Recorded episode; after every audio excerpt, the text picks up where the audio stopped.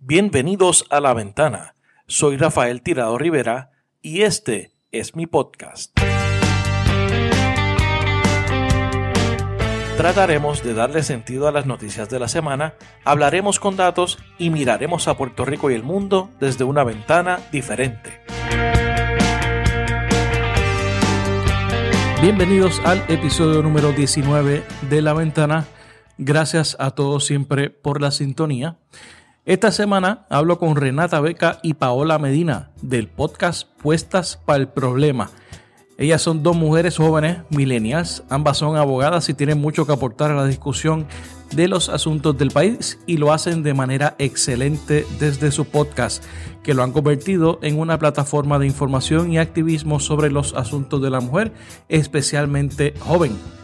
Es por eso que discutimos con ellas el proyecto del Senado 950 que pretende limitar el acceso al aborto legal y seguro en Puerto Rico y ellas han sido una voz crítica e importante sobre este particular.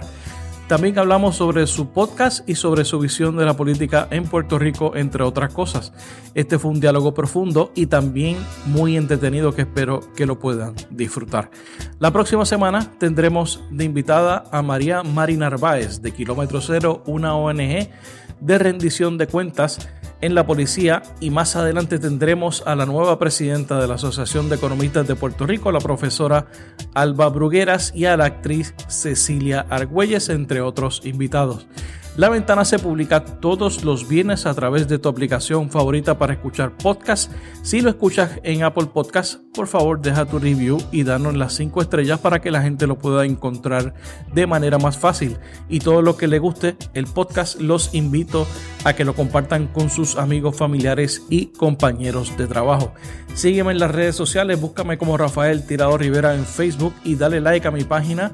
Sígueme también en Twitter en arroba es retirado y al igual que en Instagram. Suscríbete también a mi canal de YouTube para que puedas ver o escuchar estas entrevistas. Te invito por último a que sigas y leas mi blog titulado Así las cosas que publico todos los martes a través de la plataforma de elnuevodía.com. De hecho, la entrada de esta semana es sobre el tema del aborto en Puerto Rico y el proyecto del Senado 950. Ahora los dejo con la entrevista a Renata y Paola. Renata Beca, Paola Medina. Bienvenidas a la ventana. Gracias por tenernos. Gracias. Me parece funny, there's no windows here. No, exactamente. Hoy estamos grabando en un sitio sin ventanas. estamos encerrados. Tenemos que pensarlo. Este, antes de entrar al tema original que la, que la invité para discutir hoy, este, yo siempre me, me, me gusta saber un poco de la vida de mis invitados, de ustedes, este, y cómo llegan al tema de podcast. Este, Rebeca, tú eres mexicana. Renata. Por eso. Renata Beca, Renata. Todo el mundo comete ese error, así que, pero perdón. Yo soy mitad mexicana y mitad brasileña. Ok. ¿Y por qué llego aquí? Porque mi mamá se casa con un boricua, el que yo llamo mi papá. Ok. Él es ingeniero eléctrico. Así es que llegué muy chiquita aquí y me he quedado aquí. Solo fui a estudiar unos cuatro años en Estados Unidos y después regresé. ¿Y dónde naciste? En la Ciudad de México. En México, la Ciudad de México, el Distrito Federal. Eso es así. Siempre voy. Okay. Toda mi familia materna está ahí. ¿Y dónde estudiaste? Estudié aquí en high school, después estudié bachillerato en Georgetown, en Washington, D.C. Y de ahí vine directo a la UP Derecho. ¿De abogada? Sí. Ok. Entonces, este, y tú, Paola, tú, además de ser una doñilenial, eso es correcto. Este, cuéntanos un poco sobre ti. Boricua, 100%. Este, nací en San Juan, me crié en San Juan. Bueno, en verdad yo me crié en el barrio Carraízo en Trujillo Alto. Okay. Pero iba a la escuela en San Juan. Así que yo llegaba por las tardes a darle purina y maíz a las gallinas, conejos, Okay, wow. patos, gansos, cabras, ovejas, ese tipo de cosas. Fue una crianza interesante. Estudié high school en San Juan y después ahí fui a la UP. Estudié contabilidad, estudié derecho y entonces soy CPA y abogada. Ya entre CPA y abogado. Yo tengo un hermano que es CPA. Yo te- no tengo hermanos abogados, pero debe ser una combinación interesante. Es una combinación interesante porque siempre tienes los números como que detrás, siempre en el back burner. En algún punto hay número- números por ahí atrás. Hay números dando vueltas siempre por tu cabeza, así que a veces cuando discutimos cosas en nuestro podcast, yo siempre digo, ok, vamos al punto de los números, porque los números siempre te traen de vuelta como que una, pues tienes una base lógica de datos que puedes analizar y determinar qué está pasando. Ok, y entonces, ¿desde cuándo ustedes se conocen? Hace como año y pico. Sí, no, ¿De verdad? La gente piensa que llevamos siendo amigas toda la ¿Qué vida. sé yo? Que vienen de high school o algo así. lo que pasa es que los mejores amigos de Renata resulta que también son como de mi grupo de mejores amigos. Ok. Pero ellos son tus mejores amigos por derecho No, desde, desde high, school. Porque ellos son de tu edad. Ujú. Pero jangueaban conmigo en un momento dado también. Ok. Entonces, que soy un poquitín más joven. si ella es más joven que yo, este, coincidimos solo un año en derecho, pero ahí no, ahí realmente no. ¿Coincidimos un año? Sí. No. Mi último año y tu primer año. ¿Tú no te graduaste con la huelga? Oh my god. No, porque tú entras. Ah, porque yo fundé contra unos amigos, Ajá. con otros varones y otra muchacha, el Business Law Journal de la UP. Y Paola, te- te- no sé si te acuerdas que la entrevistamos porque tú te quedaste de directora. ¿Tú me entrevistaste? Sí. No way. Yo me acuerdo que cuando entré el primer año fui a la orientación y después no contesté nada y Felipe Rodríguez me perseguía, me cogió en la biblioteca. ¿Tú has sometido tus papeles? Pues yo te entrevisté. mi- Mira si, no, mira si no nos conocíamos, que ella ni se acuerda. Ni me acuerdo. Demente. Sí. Sé que después como que te enviaba emails y eso cuando habían actividades que queríamos que volvieran los fundadores para hacerles preguntas como general de así- si esto es hacia donde ustedes ven que iba el proyecto. Y pasamos de no conocernos a hablar todo el día. de las 6 de la mañana hasta las 12 de la noche hablamos. Wow, qué loco esto. Y entonces, ¿y cómo surgió la el podcast de ustedes? Porque el podcast se puede, el, el Puestas para el Problema se puede decir que es un spin-off del de Puestos para el Problema. Y yo con, con a, a Luisito, a- eh, lo quiero mucho, a Jonathan y a, y a Zagaldía, con respeto, el, el podcast de ustedes es mucho mejor que el de los muchachos. Además que somos más buena gente. o sea, no son tan mean como este Jonathan, yo no entiendo. Ve, y la gente pensaría que Mean Girls, pero no. No, no somos No, mingos. Nos reímos más. totalmente.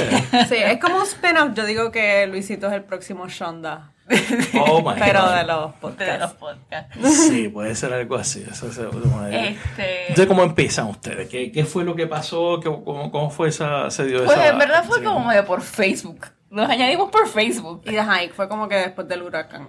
Fue Ah, no, nos No, añadimos sí, antes todo del huracán. después del huracán. No, pero nosotros nos añadimos antes Antes del huracán. huracán. Este, y entonces Ustedes ahí- simplemente se vieron por Facebook. eh, se- nos vimos en un jangueo y nos añadimos. O sea, ok. Y ahí yo empiezo a ¿Qué ver, jangueo fue? no sé, como de un party, yo no sé. De- Tenía que haber sido. Jangueo. Al- En el karaoke. Probablemente. En el karaoke. Entonces nos añadimos y yo veía, Paola pone muchas cosas bien graciosas en Facebook, de noticias, eso, y a veces yo también, ya yo le he bajado a Facebook. Este, yo me iba a esto, Red, siempre me estaba quejando por ahí de toda, de toda la vida Toda la política. porquería. Entonces nos empezamos a mandar noticias por privado y comentábamos entre nosotras dos. Éramos las comentadoras Ok. privadas. Y entonces, O sea que el chat empezó básicamente un chat. De, el, el podcast comenzó un chat de, Sí. de Facebook. entonces un Messenger. día yo le digo a Paola, vamos a almorzar. Sí. Entonces ya yo estaba escuchando podcast. Y yo empecé, o sea, yo no, yo no estudié comunicación, yo no sé nada de esto. Yo tampoco. Pero dije, eh, esto es interesante. Y fuimos a almorzar. Y le dije a Paula, yo creo que podemos hacer esto, como que tú eres una junkie de noticias, yo también, tenemos la educación, vamos a ver. Pero ahí se quedó y vino el huracán. Sí. Porque tú empezaste a hacer el research de los micrófonos Ah, para exacto. comprar y la grabadora. Y yo, ok, pues dale. Ese proceso es bien importante en, en la vida de un podcastero. Mucha gente nos hace la pregunta, pero entonces cuando vean el resto de nuestra evolución es como que nunca llegamos en verdad a meternos de lleno en esto. ¿Nunca compraron un micrófono? No, porque mira lo que pasó. Viene el huracán. Y entonces, Paola tenía internet y yo también. Así es que nosotros seguíamos poniendo noticias. Y la gente de Estados Unidos, nuestros siempre nos escribían ni en privado. ¿Y qué más saben? Y manden noticias. Tanto a Paola por un lado y a mí por el otro. Y yo dije como que, pues mira, somos un outlet de, de noticias. Información. Y en enero, Luis Herrero me dice que si queremos experimentar, eh, ir a radio los domingos. Y yo le dije, ok, porque él dice, hace falta más mujeres. Y yo, ok, nunca lo he hecho, pero dale. Y ahí fui dos veces, después fue Paola. Yo la le dije, vamos a llevar a Paola también. Y fue quedando súper bien. Y como a las par de semanas, yo, Luisito, yo creo que yo tengo una idea. Y hay pitch. Y Luisito, pues dale. Ok. Eso en el Sister Podcast de Puestas por el Problema. Qué loco. Y así empezó. Y pues como él tiene todo... Tiene ¿sabes? todo el equipo él tiene los montado. micrófonos. Nunca no, tuvimos sabe. que hacer más research. Pero tú hiciste tu propia audición. Y entonces me trajiste, tú, tú Ah, fuiste a sí, radio sí. y hiciste tu Sí, propia sí, sí, sí. audición. me trajiste, hicimos una audición juntas, queremos Exacto. un podcast. Exacto, exacto, exacto. Como que funcionamos en los micrófonos y Luisito dijo, dale. Y eso sin ningún tipo de inversión, que esa es la mejor parte de todo eso. Bueno, ahora tiempo. Ahora, Ahora, ahora obviamente, ahora el tiempo, tiempo. y, y compromiso. Uno, uno- una vez uno va a crear una audiencia, uno dice, diablo, tengo que hacer esto en- como que en serio toda la semana. Sí, cada vez le metemos más horas, eh, cada vez trabajamos más con esto, pero está rindiendo frutos. Y entonces, y, y, y qué, cuál fue el detonante? Que, que este, porque yo, el, en el primer eh, podcast de ustedes, el primero o el segundo, ustedes hacen un buen análisis de cómo está la mujer en los medios. ¿Qué es lo que ustedes encontraron? De que no De, hay. de que nada, exacto, de que no hay nada. y menos de nuestra generación. De nuestra generación no, no, no existen. O sea, Carmen Joven no la representa a ustedes. No, lamentablemente. Lamentablemente con mucho cariño, Carmen, pero no. No, y realmente hasta las reporteras más jóvenes no son de nuestra generación. Hay muy poquitas. O sea, en TV, en radio no existen. Sí, eh, yo- no, no. no existen. Y entonces es bien, para mí es bien interesante que nuestra visión de mundo es bien diferente, por ejemplo, a la de la generación X, como 40, 42 años. Nosotros tenemos una visión de mundo completamente diferente. Y cómo leemos las noticias y cómo las interpretamos. Y no, en radio no hay nadie de nuestra edad. Claro, y, trae- y es una experiencia, y, so- y, so- y, so- y sobre todo, este, cuando uno piensa, ok, el, el- segmento femenino con el, el mercado es más fuerte que en el de los hombres. Eh, electoralmente tienen mayor este poder que, que el hombre. O sea, ¿qué es lo que pasa en los medios corporativos, por llamarle de alguna forma, que, que no hay estos espacios, no representan esos espacios? Yo creo que es lo que pasa a lo mejor en todas las profesiones, que hay class ceilings, eh, los hombres llegan a obtener más posiciones que las mujeres. Eso pasa, por ejemplo, en el derecho. Los bufetes son compuestos la mayoría de ellos por hombres, aun cuando en la escuela de derecho la mayoría de los estudiantes son mujeres.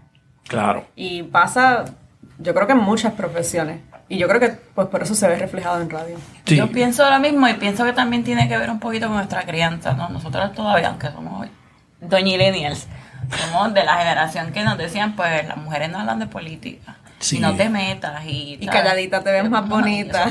y eso. Y eso te vas a meter en problemas. De hecho, en la escuela de Derecho, yo siempre he sido presentable. yo, yo doy mi opinión aunque no me la pidan. Este, y en la escuela de Derecho, mis amigos en los pasillos son bien políticos y siempre se estaban peleando, pero los únicos que se estaban peleando eran los varones. Y yo iba ahí, yo me metía. Y sea, muchacha. En el Tony, que es como el saloncito hablando de las clases, que sí, del shopping, de los jangueos, pero nadie realmente hablaba, las mujeres no hablaban de política, o, o- o hablaban entre ellas, pero no, por lo menos en mi clase no había mucho intercambio entre hombres No estaba esta dinámica de, de No, vamos y yo a- siempre estaba ahí metida, aunque no me llamaran con los varones y peleando con ellos, y me peleaba en los salones de clase, o sea, pero, o sea, obviamente es buena ir porque yo, pues, yo estaba muy acostumbrada a dar mi opinión. Este, así es que yo creo que también tiene que ver un poquito cómo está nuestro cerebro wired, ¿no? Sí. De que no- uno no habla de política Es en que voz alta. es otra generación. Sí. Este, y entonces, ¿cómo es que usted, ustedes ahora mismo, tú- los dos, las dos son abogadas Sí. en la vida real, Sí. se dedican a eso? Sí. Ok. Entonces, y, y, y, y cómo ven ustedes este la política desde, el- desde donde ustedes están? No sé, si ustedes están por cuenta propia o están por eh, por en un bufete. Eh, Yo estaba en un bufete, eh, me fui con un cliente, así que ahora estoy en una compañía de in-house. Eh, tengo un horario más flexible, lo que me ayuda pues a grabar, porque si estuviera allí hasta las 11 de la noche, pues, claro. no estaría grabando nada, a lo mejor mis lágrimas. Este, y pues eso me da flexibilidad. Entonces, eh, mis temas son más corporativos. Ok. Eh, pero siempre he sido una persona, como dice Renata, news junkie. Recuerdo en mis primeras entrevistas en los bufetes para los internados de verano, me preguntaron que cómo me empezó a interesar el derecho.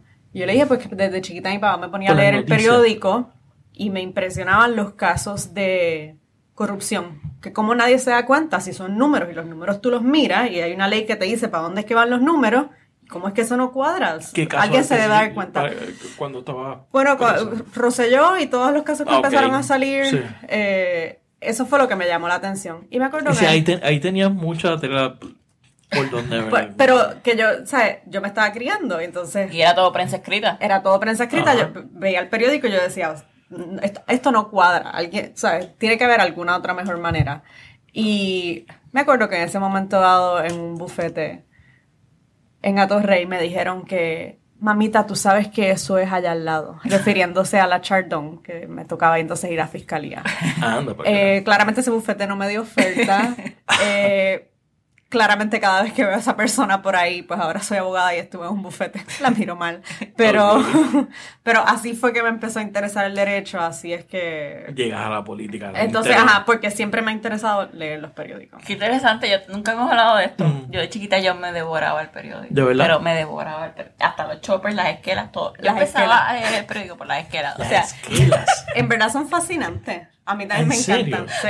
Yo conozco mucha gente que lee solamente las esquelas. Yo nunca he leído una esquela. Sí, pero la gente que hace eso es como que gente mayor. A mí Gente desde mayor, chiquita por me eso, gusta. Pero es para encontrar a los panas. No, a Por mí me- eso. A, a mí me gustan por, por A mí cómo las también. organizaban A y mí lo que la gente escribía. Eso está bien loco. yo también yo leía todas las esquelas. Mi papá pensaba que yo estaba loca a veces por hacer eso.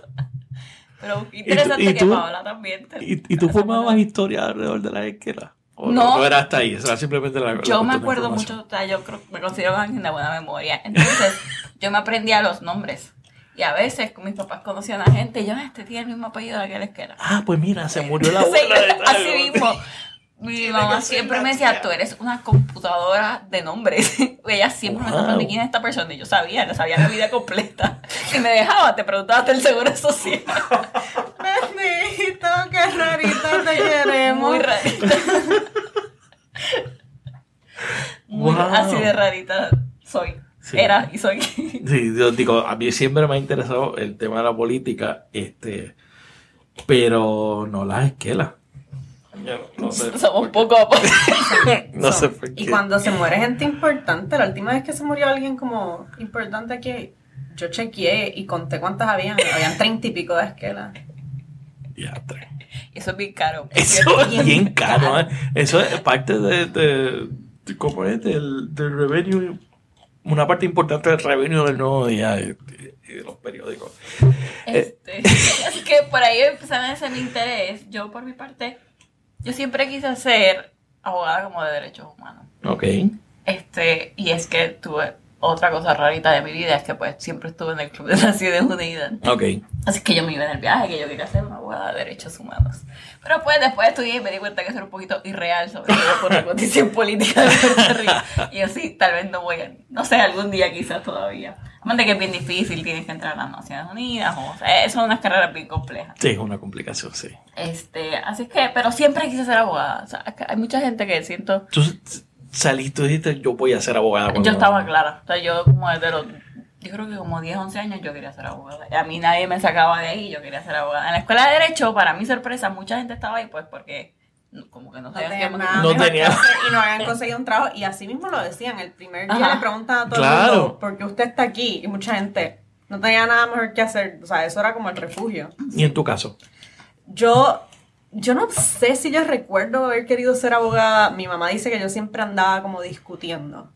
Y yo creo que todavía yo tengo eso bien en mí. Eso es parte Este, fundamental. pero a mí me gustaba la ciencia y los números, pero no me gustaba la sangre. Entonces mis papás son médicos y era como que, no, ok. not going your route. Así que fue por los números y estuve internados y eso en la Big Four. Y cuando me hicieron las ofertas, en verdad lo pensé y me di cuenta, yo tenía una oferta para Price New York. Eh, y lo miré y yo, todos tus partners son abogados. Todos los partners en Price New York de taxes son abogados Claro. uno que otro auditoría también, pero yo iba más para el lado de taxes. Le dije, yo me tengo que ir a estudiar Derecho, yo Ah, no puedo venir a sentar aquí con ustedes. O sea que fue por necesidad, básicamente, después de haber. eh, Fue porque me di cuenta que ese era el track. Ok. Y pues ya me gustaba pues lo de estar informada. Yo, yo siento que ser abogado es también una manera diferente de pensar. Es como te... Tú llegas allí y te, y te ponen a leer todos esos casos y no necesariamente es que te tienes que leer el caso para saber todo lo que dice o lo que aquel hizo o dejó de hacer. Es que tú tienes que empezar a aprender cómo es que los jueces se comunican cómo es que hacen las opiniones, cómo es que escriben. Así mismo es que tú vas a tener que escribir después si vas a litigar, porque le tienes que hablar en el idioma de ellos. Y entonces eso te va como estructurando la mente de cómo tú vas viendo los hechos, de cómo tú vas pensando el derecho y después cómo lo aplicas. Y después todo lo ves así, es como una... Sí, suena súper cliché, pero todo, tú ves algo y tú dices, ahí se va a caer, se va a romper la crisma y va a demandar. Lo, lo empiezas a ver, después de que coges torts, piensas que por todo, cualquier caída en Todo cualquier sitio te va a demandar. de- Sí, yo soy, ahora soy la más fatalista. Ay, Siempre me dice, porque tú eres tan nube negra y es que todo puede pasar. Y le digo, Cualquier no. cosa puede pasar si no hay seguro y la cosa. Por eso, yo desde, desde que me mudé tengo un umbrella con uno de responsabilidad pública. Eh, y además te- creo que te entrenan, el derecho es, sobre todo la UPR de derecho, yo creo que el entrenamiento que le dan a tu cerebro de pensar críticamente, ¿no? Y de analizar, ok, pues este punto es válido, ese también, pero ¿qué otra, otra cosa podría pasar? Yo creo que también ese, esa estructura y ese análisis que tenemos en nuestro cerebro, pues es lo que nos ha ayudado en el podcast, ¿no? Podemos ver la noticia y podemos preguntar más allá. Claro. Esto, esto no es solo lo que está diciendo la noticia. Sí, porque hay muchas cosas que están debajo. Exacto, y lo que no se dice más. Exactamente, esa entre líneas es importante. A menos que esté en una conferencia de prensa de Abel que lo va a decir todo y más. Mano, Abel Nazario. Dios mío. Este. eh, él- él- a mí me perdió con el águila. Ah, en vez Sí. del ave A fénix. Es que con- acuérdate que en la estadidad es todo el águila. Así que por eso es- él, él no está confundido, él está correcto, es el águila. No está confundido. Abel no está confundido. Está bueno para un hashtag. Este, y entonces ustedes han tomado. eh, han- primero que han ocupado un espacio, me parece muy importante en términos de podcast, porque también los podcasts en Puerto Rico también es otro grupo de hombres.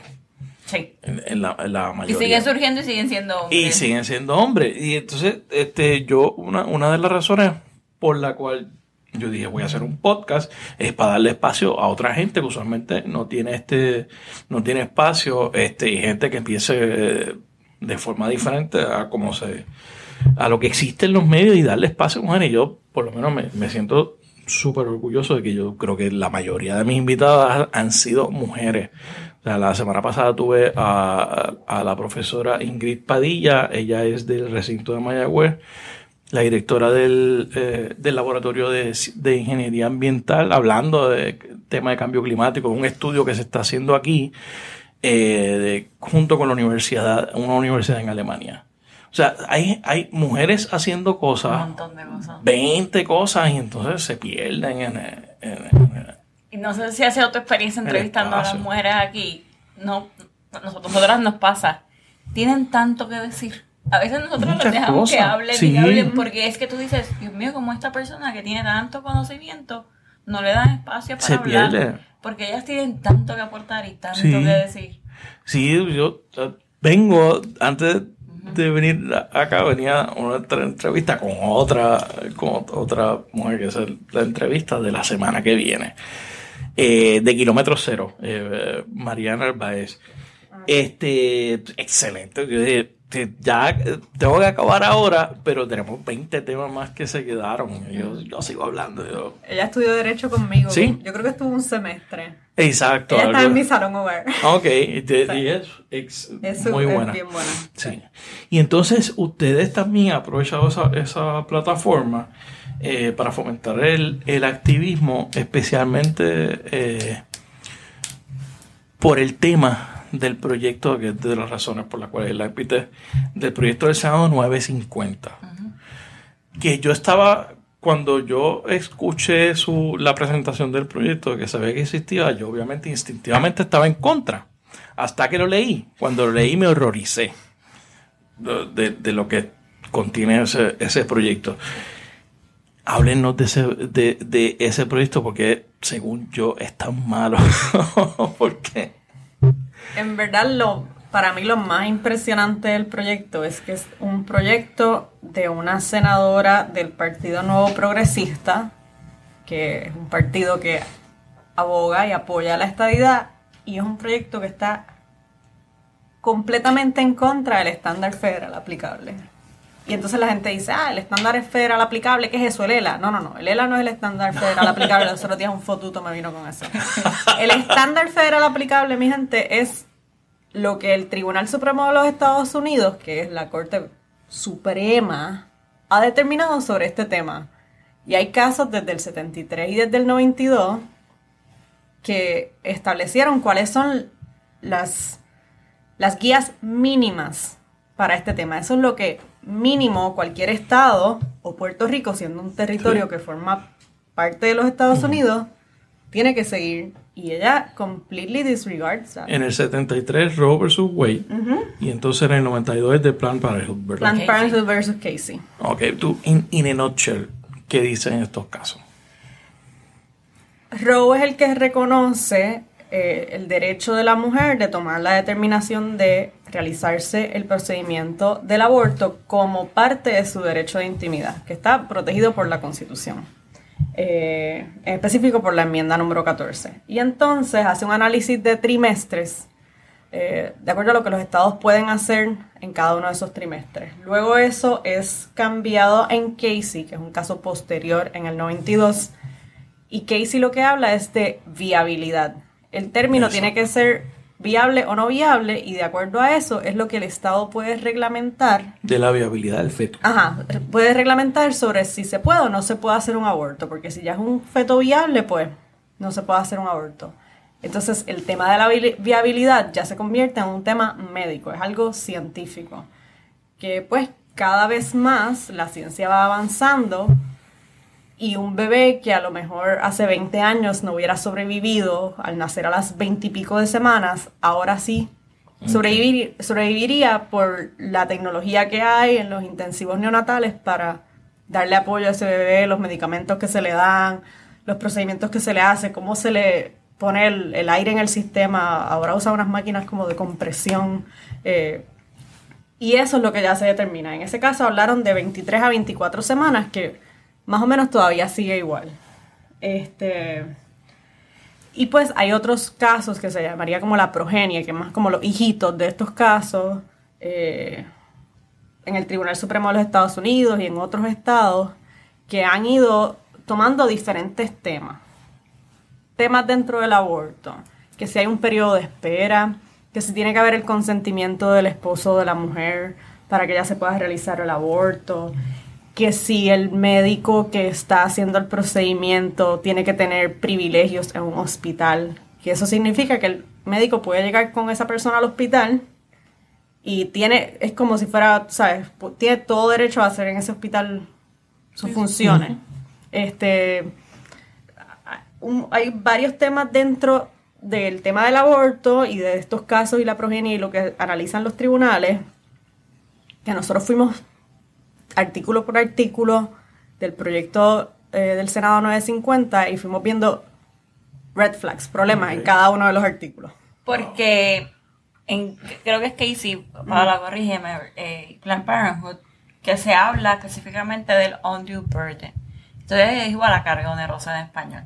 ¿Y qué significa? Que tú no le puedes restringir tanto a las mujeres el proceso de terminación de embarazo si le crea un undue burden, una carga onerosa o excesiva, ¿no? Para terminar el mismo. ¿Qué pasa con el proyecto de Puerto Rico? que es súper oneroso. Totalmente. Nosotros hicimos un análisis, sería entre top 10 y top 5 de los más onerosos en. Estados Unidos. O sea, tiene poner unas barreras tan excesivas para acceder el procedimiento de la terminación que básicamente te lo hace imposible. Y, y va aumentando en la medida de que se, o sea, eh, a niveles socioeconómicos, la clase eh, que tiene menos recursos, pues va a ser probablemente la más afectada. Mujeres que tienen eh, que están diagnosticadas con problemas mentales también van a estar súper afectadas. O sea, va haciendo a mujeres que ya eran de clases vulnerables, pues más aún vulnerables y, y básicamente cerrándole el acceso a su derecho a terminar el ¿Qué, embarazo. qué- qué es lo que hace el, el proyecto? ¿Cuáles son las disposiciones? Algunas específicas que ustedes, Hay varias. que ustedes entienden que son, que son las peores o las, las más retrógradas. Es- una de ellas es bien retrógrada y es una cosa bien sencilla. Tienen que, la persona cuando vaya a realizarse el aborto va a una consulta inicial y entre la consulta inicial y el procedimiento tiene que esperar al menos 48 horas. Y entonces, ¿qué pasa con esas 48 horas? Tenemos que pensar dentro del 100 por 35, incluyendo Vieques y Culebra. La muchacha de Vieques que necesita hacerse un aborto, en Vieques no hay una clínica, tiene que venir a la más cercana que es San Juan. O Esa sea, que tiene que, ah, en teoría, viene a enterarse de que tiene que venir en 48 horas. Sí. Exacto. Así que tiene que coger de nuevo la lancha o tiene que quedarse ver- se queda overnight en San Juan para entonces poder hacerse el procedimiento y volver a su casa. Eh, ¿Y qué es lo que busca esas 48 horas? El arrepentimiento. Es el cooling period. que es bien cruel. Claro. Porque eh, nosotras en nuestro primer podcast de este tema traje- eh, hablamos con la doctora Vale y estábamos hablando de cómo esto no es un tema fácil para una mujer. Na- Claro. ninguna mujer va como que, ¡yay! Me voy a hacer un aborto. Es como si estuviese Estoy yendo en loca shock. por hacerme un aborto esta Es semana. una decisión probablemente la más difícil de tu vida. Así es que si tú ya la tomaste y entonces te están obligando a tener un cooling period, periodo de arrepentimiento, imagínate esas 48 horas para esa mujer que ya tomó una decisión. es una tortura. Es una, es una tortura, es una tortura de, de parece de otro siglo. Sí. Y, y entonces, como dice Paula, más y todo lo que se implica, que tienes que volver, tienes que gastar, y si no, y si no tienes recursos, o sea, ¿quién te va a pagar eso? Pues, pues, básicamente los estás, lo estás, lo estás haciendo inace- inaccesible, las estás obligando a llevar ese, ese parto a término cuando no quiere. Exacto. Y de, de hecho, ustedes mencionaron el tema de desigualdad, que es algo que salió en la, en la vista pública y la senadora, la proponente del proyecto, como que no comprendió el... Sí, y eso es otra de las partes bien irónicas del proyecto. Ella es senadora del distrito de Carolina, que comprende pueblos como Loíza, y es uno de los distritos más pobres en Puerto Rico. Y entonces ella se enfocaba y seguía preguntando, ¿son las mujeres pobres las únicas que van a sus clínicas abortivas?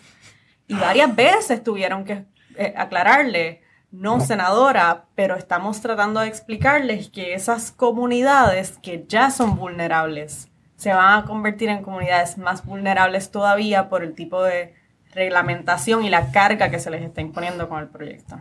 Claro. Ella yo creo que entendía, lo que pasa es que ella estaba tratando de cambiar las palabras de las ponentes, ¿sabes? Diciendo como que, ah, ustedes son las que están discriminando contra estas mujeres pobres, ¿no? Y las están obligando a abortar, cuando no es así, o sea, que todas las mujeres de todas las clases sociales tienen que recurrir a esos procesos por múltiples razones, pero siempre se tiene que levantar el argumento de que la legislación, ¿a quién va a afectar? Va a afectar obviamente más a las que de por sí no tienen recursos Claro. para acceder a estos procedimientos. Y porque también incluye también este que eh, requiere un, una- un, sono- un sonograma. Sí, pero eso es más un... Eso es más una medida que lo que busca es apelar a los sentimientos de esa mujer. Por Porque eso. lo que te dice es que se lo tienen que enseñar. también. Sí. No necesariamente un costo adicional porque ya cuando el paciente llega a la clínica se le tiene que hacer un aborto para, se le tiene, perdón, Un sonograma. un sonograma para determinar cuántas semanas tiene el feto. Ok. Eso ya es algo que se hace. Ok. Eh, pero el, o sea, el requisito de que se le enseñe a ella y que se le den oír los latidos Los del latidos, corazón, etcétera, lo que están buscando es ponerla a llorar ahí. No, Sí. no hay otra manera de ver eso. Que es terrible. Y, eh, que, oye, Y lo este- castiga con cárcel. con si no cárcel. lo hace, cárcel Es para otra cosa, este, y, eh, también criminaliza básicamente o abre la criminalización de la relación entre el médico y, y el paciente que se, que se mete en ese tema porque en varias este en varias instancias estuve viendo el proyecto y las penalidades son de tres años de cárcel Imagínate, a unos doctores que estuvieron 18 años estudiando para llegar a este punto. O sea, no son, Sí. no son doctores y, y además generalistas. y, y en, y en el y en la exposición de, de motivos se lamenta de que no se metan presas las mujeres por el, el artículo 29 del, del Código Ah, Penal. es que O sea, exposición de motivos se lee como Handmaid's Tale. El- no sé si tú has visto ese show. pues, o sea. Pues esa, esa exposición de motivos es una cosa. Esa y la de el Día del Niño No Nacido. Eso es de otra dimensión. Esa es, ¿cuál es esa? Esa ya fue aprobada. Esa ya ¿Esa fue aprobada? por la Cámara de Representantes. Hay un proyecto del niño no nacido donde celebran básicamente el feto. Ok. Pues, y lo reconocen, no sé, pero, pero lo más chocante es la exposición de motivos. O sea, hablan de religión, hablan de que esto se reconoce en la religión católica, por cierto, esta es una tradición católica. El, el día de la Anunciación, o sea, que ahí la separación Oh, de wow. y Estado eh, se fue por la ventana. Sí, no, eso no existe entre los 40 días de ayuno. y- Eso- lo interesante es que este proyecto no sale de la Cámara, porque este proyecto puede tener problemas de Senado, pero la Cámara pasa de 51 a 0. Se sigue en la Cámara. O sea, el, el, el- la pugna va a ser en el Senado, porque yo creo que ahí es donde se pueden pelear los votos, pero si se aprueba en el Senado, en la Cámara esto va a pasar. ¿Qué, este, a- algo, alguna otra cosa que le, que, de- específicamente el proyecto que le O preocupa? sea, este, luego de las 12 semanas, el procedimiento tiene que ser llevado a cabo en un hospital, Ok, en vez de en un cuarto de procedimiento en una oficina médica. ok. Eh, pues eso, ¿qué hace con eso? Un aborto que ya estaban explicando en la vista, que tiene un costo, empieza en 250, 300 dólares y va aumentando según aumentan las semanas. Eh, ahora se va a convertir en una hospitalización. Sí, y más tiene que hacer preadmisión, me imagino. Eso, Y si es reforma, ¿de quién va a pagar? El Exacto. Estado. El Estado va a pagar por esta. Por cierto, es importante señalar: estas clínicas están reglamentadas. Las supervisa el Departamento de Salud. Ellos quieren hacer esto, como ver que esto está como que a lo loco. Sí. Que estos procesos están reglamentados. Eso es falso. Johnny Ruyana aprobó ese reglamento hace años. Y todos los años se tienen que someter a reglamentos, pagar su, su licencia. O sea, es algo bien serio. En Puerto Rico, el Estado de Derecho, en cuanto al tema del aborto, estaba bien. ¿Por qué la insistencia de traer esto? Porque la insistencia es un tema que obviamente divide. Las pistas ahí estuvieron, fueron bien acaloradas. Si Lo- ustedes estuvieron, ustedes se tiraron todo el día. todo el día. En verdad ha sido de los días que más cansada yo, Yo he salido y entonces después no puedes dormir porque no puedes en verdad pensar que yo entiendo el punto de vista religioso, pero no es algo que tú le puedes imponer al resto de la gente. Claro. Ahí me criaron católica, a ti también. Claro. Tú naciste el día de la Asunción. Sí, yo nací el día, del- naciste el día de la- el día del niño nacido, pues es mi cumpleaños. Anda.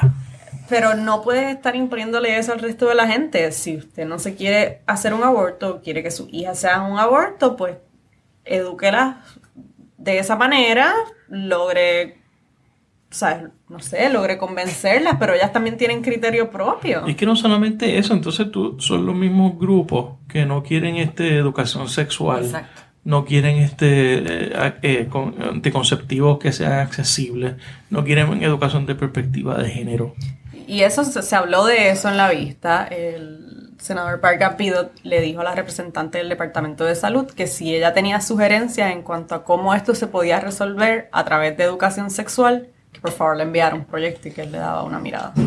Sí, Este, y eso es importante, porque, por ejemplo, desde, eso también nos lo dijimos en nuestro primer episodio, desde que se aprobó Obamacare y más mujeres tienen acceso a me- métodos anticonceptivos gratuitos, pues adivina qué es lo que ha bajado, los abortos. Claro. Pues que se, pues, es obvio. Hay una relación. Entonces los republicanos en Estados Unidos están súper en contra del aborto, pero entonces también están súper en contra de los anticonceptivos, pues ¿qué quieren? O sea, Exacto. Los abortos van a seguir existiendo y en Puerto Rico ¿qué pasaría? Si lo restringen tanto, pues vamos a volver a la época del aborto inseguro, donde las mujeres se mueren, donde hoy en día pasa en el mundo, eh, hay muchos países africanos que también hay, eh, hubo un país de esto, no me acuerdo del país ahora mismo, que lo han reglamentado tanto y tanto, prácticamente prohibido, que las mujeres se les están muriendo desangradas. Sí, el autoaborto y el, clan- y el aborto clandestino que son... Por eso te va a llegar al hospital a punto de morirse. ¿Qué Wow. preferimos? Un procedimiento que es seguro, que es llevado a cabo por un médico, que en Puerto Rico este médico le envía estadísticas al Departamento de Salud constantemente. Entonces, y con eso no hay problema, con salud no hay problema. Ellos, ellos, este, ellos fiscalizan bien estas clínicas y, y hay control sobre ellas. No es Sí, que no hay. Esto, no está, esto está bien fiscal. O sea, en Puerto Rico yo creo que si algo funciona es que nuestras instituciones hospitalarias y de salud están bien reglamentadas. tanto por reglamentación federal, Federal, como correcto, estatal. Claro.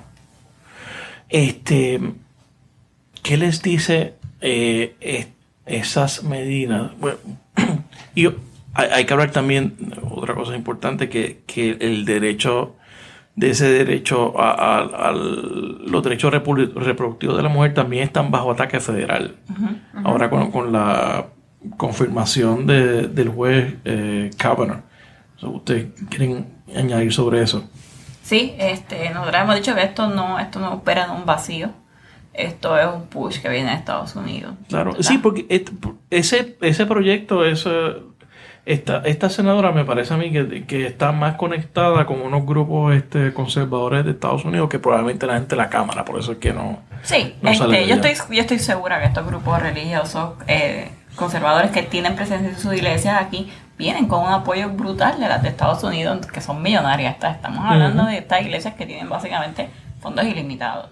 Y pues ellos están muy bien organizados, son muy puntuales en los temas que quieren atacar o, o reglamentar o que, se o que se pasen leyes. Y entonces pues llegan a Puerto Rico. O sea, no- obviamente no tengo prueba ni de, ni de, de conexión directa ni nada, pero la forma que tú ves que está redactado el proyecto, tú dices, están Claro. cogiendo cosas de otros estados. Claro. Y obviamente eso tiene que tener un push de afuera, porque igual esto no llega en un vacío, esto no era un tema que se estaba tocando en Puerto Rico. ¿no? Sí.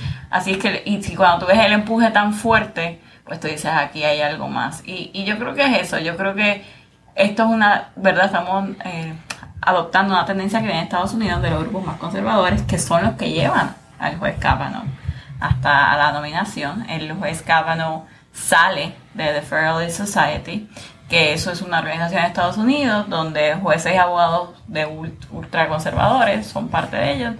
Esa gente le pasa listas al presidente de los jueces que quieren nominar. Y pues de ahí sale. De la- le- esa organización existe eh, básicamente para eh, crear desde la rama judicial una visión conservadora eh, pues, de- de- en cuanto al eh, a los casos y, y- y a la interpretación de las leyes, especialmente el objetivo de ellos es el Tribunal Supremo. Exactamente. Sí, es como Oprah's Favorites, pero de jueces conservadores.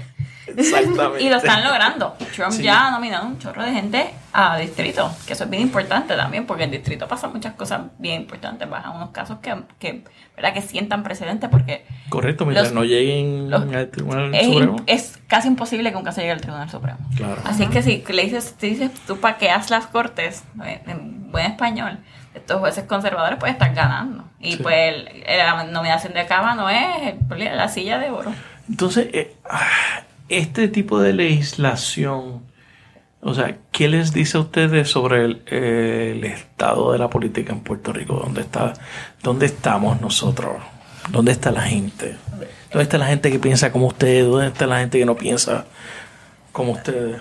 Yo pienso que lo que demuestra es una gran división, y es una división que se ve en la población, es una división que se está viendo en los partidos, que todo el mundo está ardiendo en fuego. Este, y siento que la gente, a lo mejor que piensa como nosotros, están bien cómodos detrás de sus laptops, acostados en sus camas, quejándose por Facebook. Este, y parte de lo que queremos hacer con el podcast es que se oigan más sobre el tema y puedan llamar a los números de teléfono del Senado, escribir sus ponencias y enviarlas al Senado, porque son cosas que pueden hacer. Así empezó la vista pública. Empezó la vista con Tomás Rivera Chats leyendo una lista de las llamadas que habían recibido. ¿Cuántas eran a favor? ¿Cuántas en contra? Ok, interesante. cuántos emails habían recibido, cuántos a favor, cuántos en contra. Y él dice, eso no necesariamente es una medida, es una medida que se va a quedar los números iguales. Y no necesariamente es algo que va a influir en la determinación final que ha- haga cada uno de los senadores, pero te da un, sen- un feel, ¿verdad? De lo que está pasando y lo que dice Renata, quiénes se están organizando y quiénes no. La mayoría de las llamadas eran a favor del proyecto, la mayoría de los correos electrónicos también. Sí, y yo creo que eso es un mal de nuestra generación. Las redes sociales son bien poderosas, tú puedes mover opinión pública, pero tú no, es bien difícil que tú pares un proyecto que tiene Sí. este empuje desde Twitter y Facebook. Si tú no estás ahí de cuerpo presente, si tú no estás enviando ponencias, si tú no estás haciendo que ese legislador sienta la presión real, porque realmente el legislador no va a sentir la presión por tu tweet, o sea, a nadie le importa tu tweet. Sí. Pero si tú estás ahí, estás escribiendo y estás deponiendo, y quiero darle un shout out, las deponentes mujeres del, del Ejecutivo eh, que estaban, y me voy a repetir aquí, que estaban en contra del proyecto y que dijeron, no, el Ejecutivo no va a apoyar este proyecto, todas eran deponentes mujeres. Las mujeres estaban defendiendo ahí a las mujeres. Pero eso es, eso es muy valioso, ¿no? En el ojo del legislador. Y yo creo que nuestra generación tiene que entender que sí, que tenemos un poder grande en las redes sociales, pero tenemos que involucrarnos mucho más. Que si ese poder no se, tra no se traduce a la calle. Es muy difícil y, y, y vamos allá. Yo hasta los invito a que si tienen, yo no lo tengo, pero si tienen ese, ese, ¿verdad? ese cosquilleo de que quieren ser políticos y que quieren entrar al mundo político y que quieren ser candidatos, que lo hagan, que reten a las maquinarias. Claro, sé que hay un issue de, de funding y de levantar, ¿verdad? Nuestra generación es pobre no tiene como correr campaña. Pero el mero hecho de que le digan, mira, yo voy a correr y estoy aquí, aunque pierda, eso es bien poderoso, porque los otros grupos eh, que están organizados van a decir, espérate, esta gente está, está reaccionando. No, no tiene recursos, pero tiene el principal valor que es de la creatividad. O sea, para llevar este la, el mensaje. O sea, en Estados Unidos está pasando. Mira todo lo que la gente que está dando pelas sin recursos. En, Massachusetts acaba de pasar con una mujer, Alexandra Caso Cortés lo hizo en Nueva York, Andrew Gillum lo hizo en Florida, gente sin recursos, que eran o políticos de carrera o, community organizers, y están ganando. Y, es el, una combinación del mensaje y la inspiración. O sea, yo no, eh, es, que hace falta alguien que, inspire esta generación. O sea, o la inspiración vamos a tener que esperar que nos llegue desde la luz de adentro de cada cual tiene en su corazón. Yo pienso que hay mucho quejón en nuestra generación. Yo soy una de ellas. Pero tiene que ser que te molestes, por decir una palabra bonita, al punto de que decidas que vas a hacer algo sobre el asunto. Sí, yo no, yo no creo que yo no creo que debemos esperar un mesías o alguien que nos venga a inspirar o diga, sí, yo quiero ser como otra persona. Yo no, no yo no si Obama no los inspiró lo suficiente. Exacto, ¿quién nos va a inspirar? O sea, Obama que era el mejor speechwriter o, o, o, o delivery, ¿verdad? Sus speeches. Si Obama no lo hizo, ¿quién lo va a hacer? O sea, yo creo que la Y ayer grabamos con Alexandra Fuentes y ella estaba hablando de Lo escuché muy bueno. Que uno tiene que creer en sí mismo y si una voz te está diciendo, mira, haz algo, pues tú vas y lo haces y si te tiras bien y si funciona, pues excelente y si no, pues haces otra cosa. No creo que debemos de estar esperando a que alguien venga a organizarnos y a que alguien venga a decirnos qué hacer porque si nos sentamos a hacer eso, nos van a pasar el proyecto del 950, van a seguir los proyectos por ahí.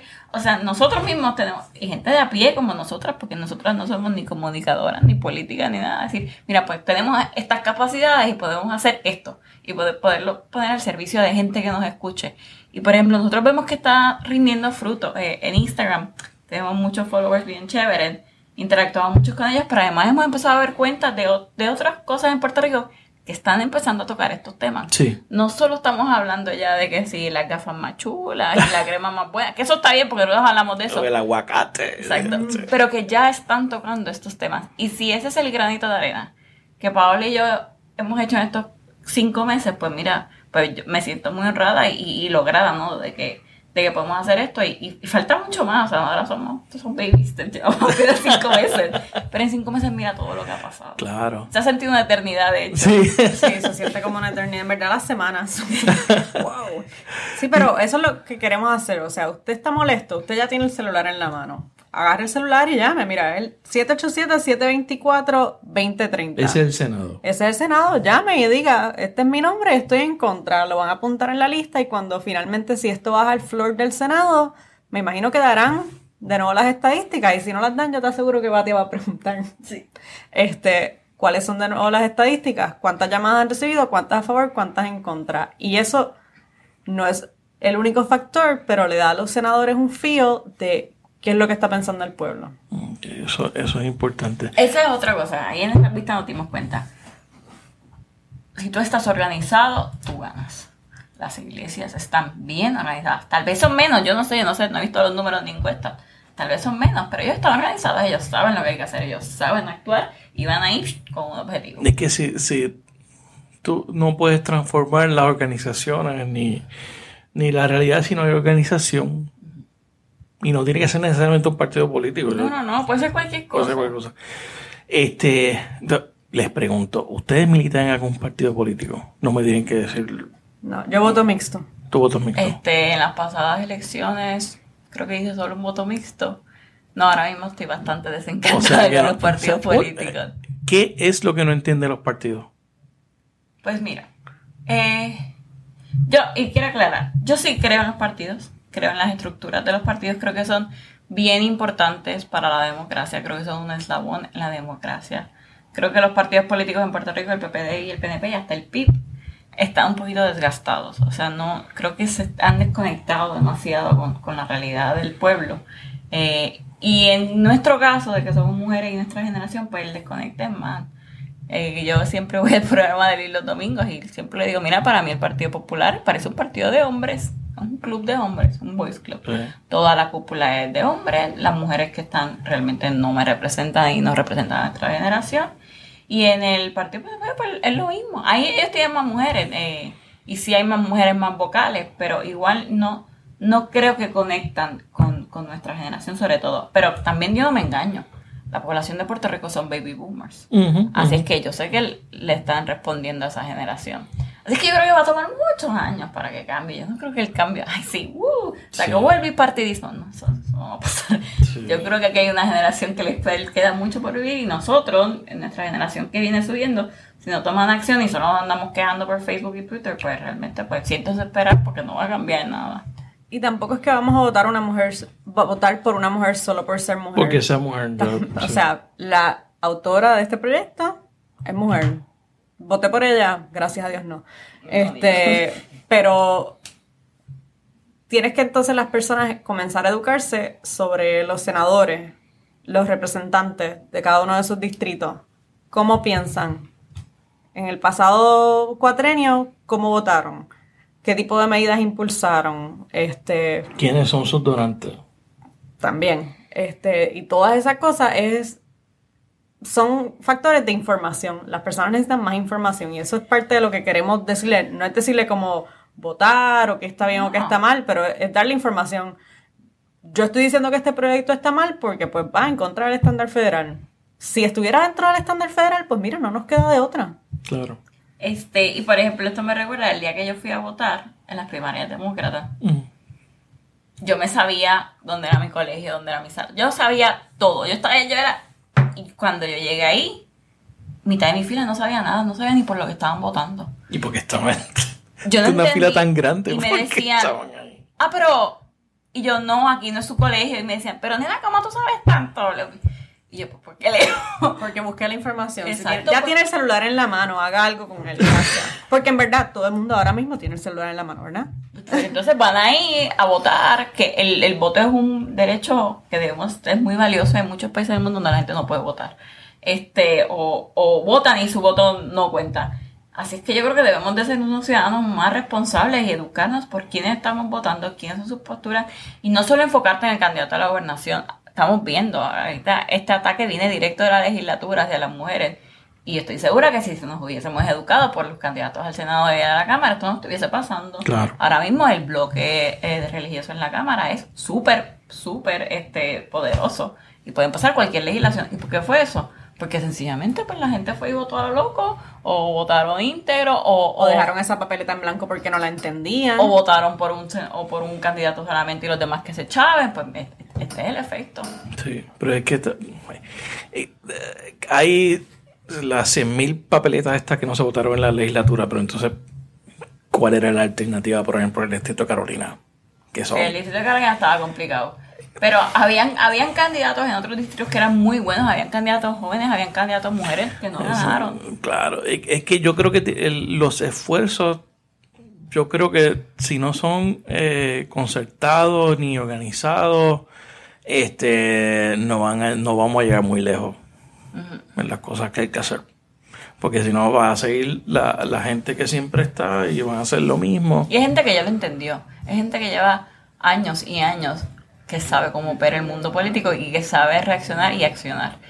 Y pues nosotros, nuestra generación, que es, la- que es nuestro punto de referencia, no lo hemos entendido, a mí me parece. Ojalá estemos eh, despertando. Yo creo que a lo mejor después de esta elección que hubo pues los partidos tradicionales, partidos nuevos y pues candidatos independientes, yo creo que a lo mejor lo pueden entender.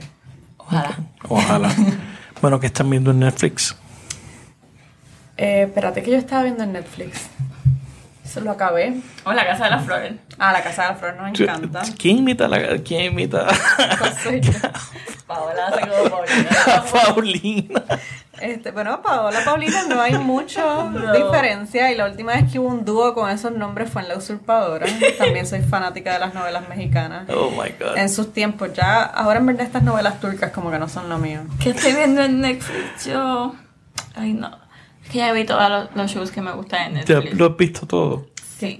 Bien. en Hulu estamos viendo. Ah, sí. ¿Cómo es que se llama? For the People. Que For Es the People. una serie de Shonda, que es la misma de Grey's Anatomy y Scandal y How to Get Away with Murder. Y estos son un grupo de public defenders y fiscales que acaban de comenzar fresquecitos en el Southern District of New York. Ah, Ok. ya me acordé de otra que veo en Netflix, Madame Secretary, que esa la veo de Ah, vez en sí. cuando, Ah, la ok. puedo- Que, es que es básicamente es como la Es vida Hillary. de Hillary, es como Hillary Clinton. Es Sí, Hillary exacto. con niños más jóvenes. Sí. Pero a mí me gusta el de diplomacia y es buena, ese es como mi hobby. O sea, me gusta este. Y ya, creo que eso es todo. Eh, es que de verdad, yo, yo I binge en la serie, yo la veo demasiado rápido. Yo en un weekend me quedé sin rápido. serie, sí. Eso pasa cuando no tienes, no tienes hijos y no tienes mucho que hacer. Los otros días vi Sisters, una serie como un poco más corta en Netflix.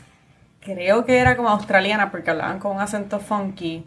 Eh, bien chula, como bien genuina, de esta muchacha que descubre que su papá, que era un um, médico de estos de inseminación artificial, había inseminado a un montón de mujeres con su propio. Oh my god. Y entonces descubre como que, que tiene 100 hermanos. Y Ah, ya lo que loco. Está como, está, está genuina, está bien, está chulita. A mí no la voy a ver. O sea, había una, peli- había una película desde el punto de vista del donante. Sí, eso, Ah, hace verdad, yo no me acuerdo, no recuerdo el nombre, pero sé- no me acuerdo, había una de él, una muchacha que hacía inseminación y después encontraba a su novio, pero no me ¿te acuerdas? Era como un chick flick. Esa no era J-Lo. Sí. ¿Cómo es que se llamaba? Esa misma, Waiting o algo era como... Sí, algo así, esa misma, la Sí, de esa misma era J-Lo. Estaba viendo películas de J-Lo, no sé. Sí, a mí me gustan las películas de J-Lo. A mí también, Bueno. ¿cuál es la otra que ella tiene? Made in Manhattan. Ah, esa es buenísima. buenísima. La puedo ver mil veces. Renata, Paola, gracias por estar en la ventana. Gracias por tenernos aquí. Gracias, nos vemos. Gracias por escuchar este episodio de La Ventana. Sígueme en las redes sociales, búscame como Rafael Tirado Rivera en Facebook, en Twitter, en Instagram. La Ventana es una producción de Change Lab Media para Rafael Tirado Rivera. Hasta la próxima.